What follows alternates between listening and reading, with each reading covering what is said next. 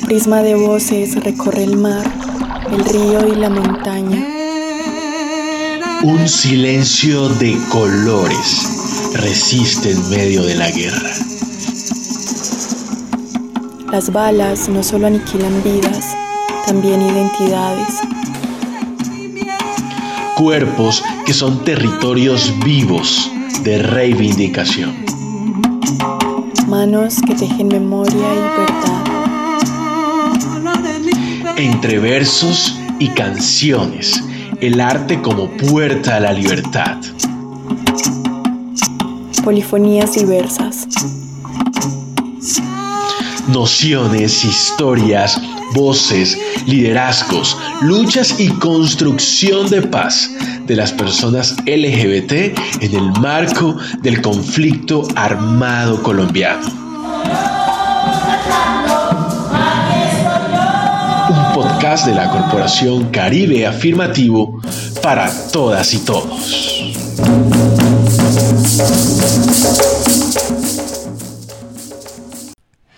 Bienvenidos y bienvenidas a este tercer episodio de Polifonías Diversas.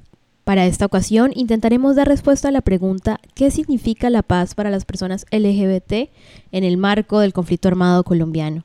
Por esto, Franklin Martínez, politólogo del equipo de paz de Caribe Afirmativo, conversó con Beatriz Mejía, lideresa social y activista de la paz diversa en el Cesar, y con John Restrepo, líder social, activista del proceso de Casa Diversa en la Comuna 8 de Medellín. En esta primera parte del tercer episodio se habló de qué es la paz para cada uno de ellos, de las sensaciones que producen paz y sobre todo si en Colombia podemos hablar de una paz real y diversa.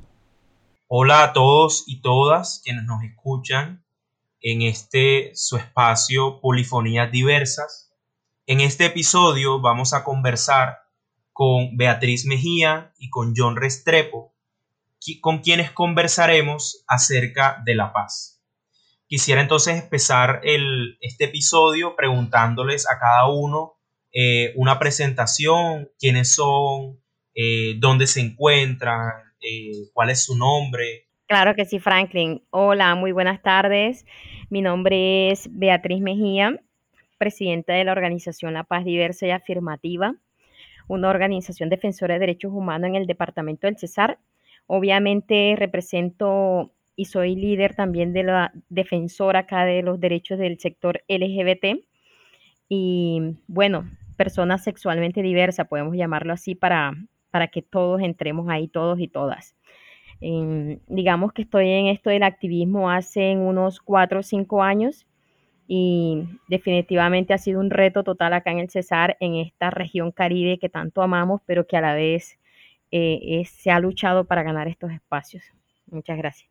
Muchísimas gracias, Beatriz. Podemos seguir con John. Bueno, buenas tardes a todos y todas. Mi nombre es John Restrepo, director de la corporación Casa Diversa, Comuna 8 en la ciudad de Medellín. Es una organización que trabaja por la visibilización de las experiencias y expresiones de las personas de los sectores LGBTI eh, y de manera particular de las personas víctimas del conflicto armado LGBTI en Colombia. Eh, soy activista hace 20 años eh, y también hago parte del equipo de Caribe Afirmativo para la ciudad de Medellín. Muchísimas gracias John y Beatriz por su tiempo, por su participación en este espacio. Em, yo quisiera comenzar preguntándoles a ustedes, cuando ustedes escuchan la palabra paz, a ustedes, ¿qué se les viene a la mente? ¿Qué es lo primero que llega? Bueno, te podría decir, vamos a empezar ya que así iniciamos como la presentación te podría decir, Frank, Frank que de verdad eh, hay demasiado, demasiado contexto en esta pequeña palabra. O sea, esas tres letricas encierran tanto que yo te podría decir que iniciando podríamos eh, definirlo como un derecho. Listo. Un derecho que tenemos todos los colombianos, pero en sí en sí yo lo veo más como un deber. Un deber que, que tenemos todos los actores de la sociedad civil y, te podría dar como esta frase de, de Gandhi que dice cada uno tiene que encontrar la paz interior y la paz para ser real no debe ser afectada por las circunstancias externas. Entonces yo como persona que he vivido, digamos, este conflicto desde hace un tiempo para acá, porque no podemos decir todo el tiempo, ya que este conflicto en Colombia se ha vivido hace más de 50 años, resulta de que nosotros aquí, pues, acá en el departamento vivimos tanto acoso por parte de, de grupos ilegales, por parte de grupos que tal vez eran legales, pero a la vez eh, los determinaban ilegales en ese tiempo, fuimos acosados solo por nuestra forma de, expresarnos, nuestra expresión de género. Y, vemos que hoy en día hablar de paz es como que referirse a ese proceso de paz firmado para que ese conflicto que vivimos en ese pasado no se repitiera. Pero resulta y pasa es que este, nosotros acá no podemos entrar o no podemos hablar de una paz concisa ni verdadera cuando todavía hay territorios que están viviendo el conflicto, como si no se hubiera firmado ese proceso de paz. Entonces yo te puedo, te puedo resumir que puede ser un derecho como un deber de los colombianos, pero también es una necesidad que hay en el país como esas necesidades que hay cuando uno de pronto tiene ganas eh, de salir de viaje, de relajarse. Creo que aquí en Colombia hay esa necesidad de que ya vivamos ese espacio de paz, nos los merecemos. Hemos sufrido tanto que es necesario que se dé un espacio para saber cómo sería vivir en, esa tranquilidad, en ese no molestar, en ese no tener miedo a salir eh, eh, en un territorio donde se haya vivido tanto el conflicto, porque yo, yo te podría decir tranquilamente, aquí en la ciudad no se vive el conflicto como se vive en el campo. Entonces, sería chévere que un campesino o, una persona del sector LGBT que esté por estos lados pueda salir con tranquilidad y que no lo vayan a, a justiciar por el simple hecho de su expresión de género. Entonces, creo que ese momento de tranquilidad que todos esperamos es lo que yo te podría decir y que se puede resumir ahí, que es la paz en, ese contexto, empezando así, porque te, cuento que eso abarca bastante. Bueno, gracias. Muchísimas gracias, Beatriz. Eh, John, ¿a ti qué se te viene a la mente cuando escuchas la palabra paz? Bueno, yo creo que la palabra paz en un primer momento, desde un ejercicio individual, eh, significaría la posibilidad de un bienestar, eh, en todos los ámbitos de lo que implica ser, hacer y existir. Creo que también en un ejercicio social y comunitario implica mm, la consolidación de un pacto social donde todos y todas podamos eh, existir, eh, donde todas las vidas sean dignas de ser vividas y todas las vidas tengan o merezcan un, duelo digno. Eh, particularmente creo que como una persona de los sectores LGBT, eh, la paz significaría eh, entendiendo que no conocemos esa paz anhelada que tanto hablamos, es un futuro posible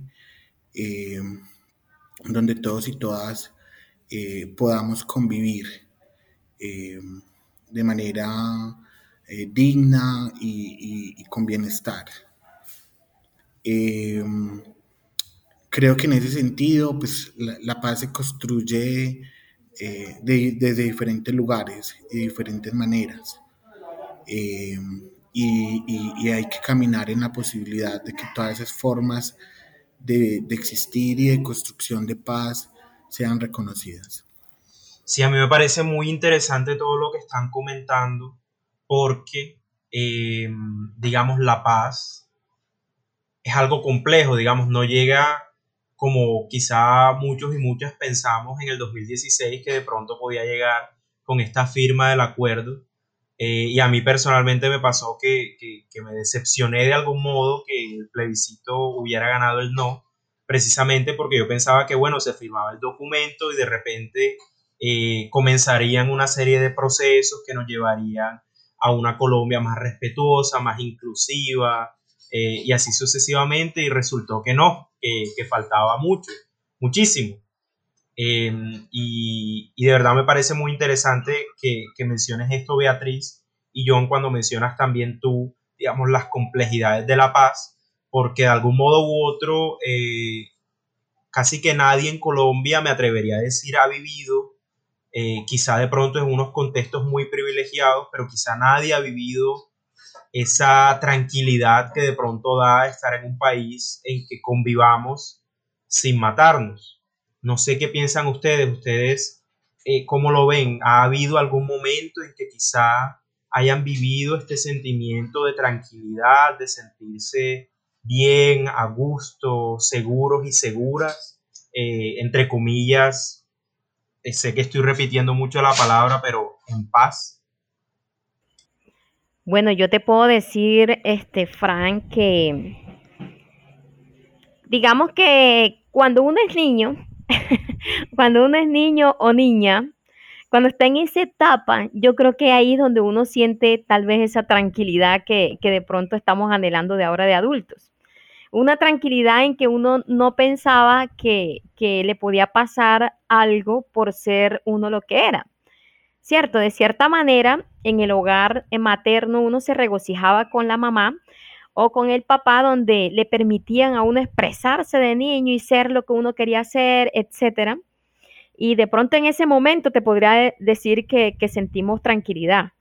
Pero para serte sincera, de adulto o de adulta, no yo no he sentido en ningún momento eso, porque te puedo decir, te voy a hablar desde que yo tengo mis 14 años, vamos a hablarte desde esa edad, Em, me encontraba en un, en un pueblito por allá acompañando a un hermano que eh, te voy a echar esa anécdota aquí, te, voy, te la voy a contar.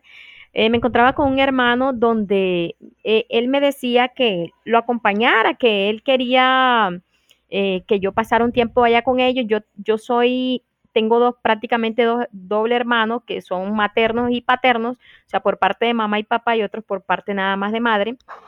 Y resulta de que los maternos, pues cuando empezaron a conocernos, ellos querían que fuéramos a conocerlos a todos.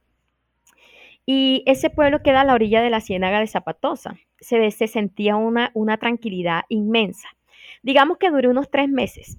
Volví a los 16 años, él me pide el favor de que vaya, que él, la esposa que tiene no puede, está embarazada, los riñones la, tienen mal.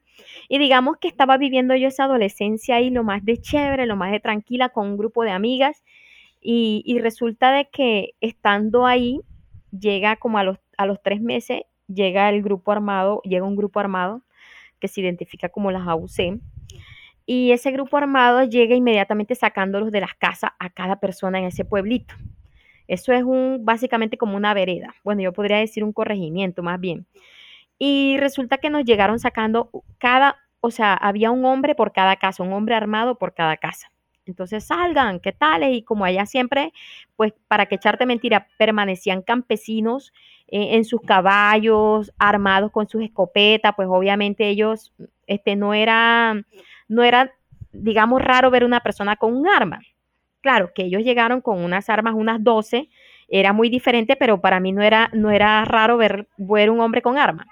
Entonces, pues no le hicimos ningún caso a ese hombre y vamos a ver que le pega fuerte a la puerta y dice, los estamos mandando a salir a la cancha. Horrible.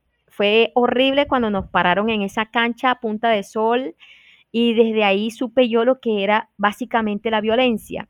Yo juraba que nos iban a matar. Yo decía, ¿qué va a pasar aquí? Esta gente, sí habíamos escuchado por allá, eh, de pronto en algún momento, los paracos existen, los paracos existen, así era como les llamaban. Y cuando ellos llegan, yo le pregunto a mi hermano, obviamente por curiosidad, hermano, estos son los famosos paracos. Él me dice, a silencio, a silencio. Entonces era una cosa como tan horrible. Y bueno, fue difícil, fue difícil este, el solo hecho de, de pensar que, nos iban a, hacer algo ahí. O sea, yo decía, nos van a matar, nos van a matar y me daba ese temor y, y, esa cosa de estar en ese pueblo en esos momentos, sentí la necesidad de salir corriendo y de hecho que nos tenían en pleno sol caliente y eh, hablaba un tipo bajo que, que, bueno, que yo veo las imágenes de, de sinceramente de Jorge 40 y lo veo a él ahí, pero yo no puedo decir que sea Jorge 40 porque él nunca se identificó como tal, simplemente se identificó como alias el barbudo. Entonces él eh, me llaman el barbudo y yo soy el que va a mandar aquí y esto. Y yo decía, pero ¿cómo así? O sea, yo no entendía nada. Eh, digamos que desde esa, desde esa infancia o tal vez esa adolescencia, yo no podía entender, aunque yo siempre era una, una chica muy pila, fui muy pilosa, resulta de que yo eh, ya no aguantaba el sol y yo dije, no, eso, eso era como a la una de la tarde, imagínate, tú nos tuvieron como dos horas ahí. Yo iba ya reculando hacia un árbol que se encontraba en la parte de atrás donde yo estaba. Y pues un tipo me coloca el arma en la espalda y me dice, ¿qué vas a hacer? ¿Para ¿A quién le huyes? Y yo le dije, no, a nadie, le huyo al sol, o sea, me estoy quemando. Ah, cuando mi comandante hable, usted escuche. Entonces, eso era una cosa horrible. Yo miro hacia mi lado izquierdo y veo unas niñas montadas en una camioneta. Tendrían la misma edad que yo. Y las veía lo más de relajadas en esa camioneta y simplemente yo dije, aquí va a pasar algo, se pueden llevar a las niñas. O sea, yo me imaginé fue que se iban a llevar a las niñas y, y, no, y entre esas iba a ir yo. Entonces yo dije, le dije a mi hermano, me voy. Al día siguiente me fui.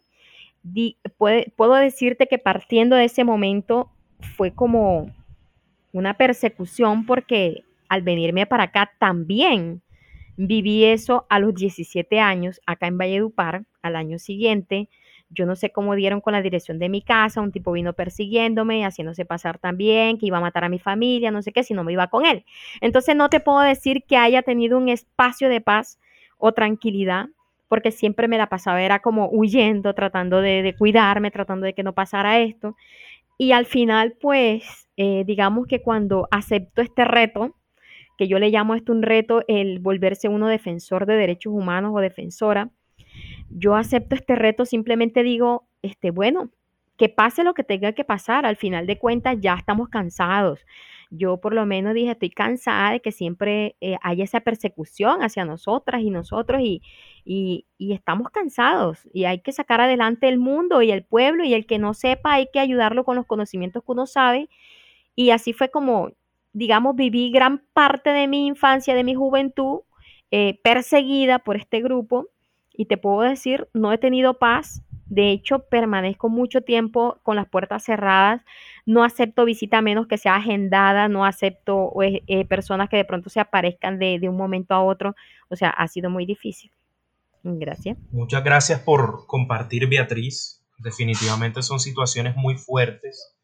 Eh, y de verdad que estas situaciones nos, nos afectan, digamos, de una forma tan personal, como bien lo dices tú, en nuestro sentimiento de seguridad, de sentirnos tranquilos y tranquilas, de incluso de apropiarnos de nuestro territorio, de caminar, de cosas tan simples como ir de pronto de manera espontánea a algún lugar a, hacer algo que, nos apetece, cambian totalmente porque definitivamente uno siente que uno se siente, como bien lo dices tú, eh, perseguido, perseguida y no tiene calma, no tiene paz. Yo quisiera ahora pasar, John, de pronto a preguntarte a ti, ¿tú crees que en algún momento de tu vida has sentido paz? Ay, qué pregunta tan difícil. Pero yo creo que no. A ver, yo creo que un poco conectando con, con lo que mencionabas, para quienes hemos sufrido los impactos de la guerra, y hemos tenido la percepción, la idea, el ideal tal vez, de que la paz es la ausencia del conflicto. Y, creo que de ahí de cierta manera viene también es esa, esa decepción que nos ha dejado ese camino difícil de los acuerdos.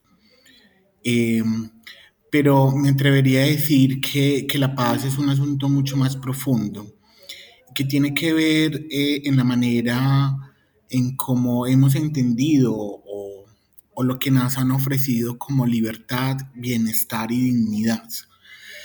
Y, y, nos lo han ofrecido desde, desde el mismo lugar que ha posibilitado, desde, o, eso lo ha, o ha estado condicionado por lo que ha estado condicionado la guerra. Y es el poder em, político y económico. Pero creo que hablar de paz implica pensar en un asunto más profundo eh, como sociedad, eh, como ciudadanos, y tiene que ver es que tenemos que volcarnos nuevamente a la humanización de nuestras prácticas, de nuestras estéticas, de nuestras eh, vivencias, de la humanización nuevamente de lo que implica vivir en comunidad con el otro y la otra, la humanización nuevamente de la familia. Eh, y, lo hablo y puede sonar un asunto un poco romántico, idealista, pero creo que es un asunto en el cual tenemos que retornar. Y no retornar eh, tal vez desde ejercicios un poco que también que han estado mediados desde la iglesia o, o desde la fe, sino asuntos eh, que tendremos que tal vez hacer memoria eh, de lo que ha implicado como humanidad habitar eh, y transitar la vida y estos cuerpos. en ese sentido, y si lo miramos desde allí, creo que también me atrevería a decir, y lo comparto, de que nadie ha vivido realmente la paz y que lo que hemos vivido, tal vez en ocasiones como eh, ya lo mencionaba, tal veces de momentos o lugares de privilegio, eh, ha sido sensaciones de lo que nos han vendido como libertad, bienestar y dignidad. Eh, y que de allí hemos creído alcanzar momentos de paz. Eh, pero creo que todavía no nos hemos dado la discusión profunda frente a eso y mucho menos creo que en este país. Eh, porque no podremos hablar de paz en la medida de que no reconozcamos la diferencia, la diversidad, eh, y entendiendo la diversidad no solo como la diversidad de las orientaciones sexuales e identidades de género, sino todas las formas de existir, todas las formas de reexistir y de resistir. Entonces, pues no podremos hablar de paz en este país sin que eh, dignifiquemos las vidas y los cuerpos y cuerpas de quienes nos apartamos de las normas de género. Eh, pero tampoco si, si, no hablamos eh, de lo que ha sido la lucha de las mujeres, de los pueblos afrodescendientes, de las comunidades indígenas, que ubicar y ubicar muchas veces las discusiones que nos venimos dando como país en diferentes territorios, comunidades, organizaciones. Eh, pero creo que es una pregunta muy difícil. Es muy difícil pensar, hay una frase eh, que en mi comuna, eh, en un mural existió por mucho tiempo y creo que en los momentos más difíciles de conflicto, y era que no, no, no, no era fácil pensar en paz con un arma en la mano. Y, mientras eh, eh, no un poco nos desarmemos eh, y un poco no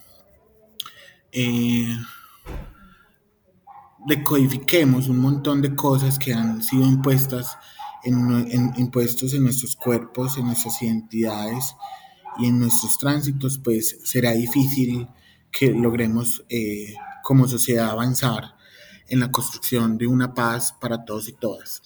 Gracias por escuchar la primera parte de este tercer episodio de qué significa la paz para las personas LGBT en el marco del conflicto armado colombiano.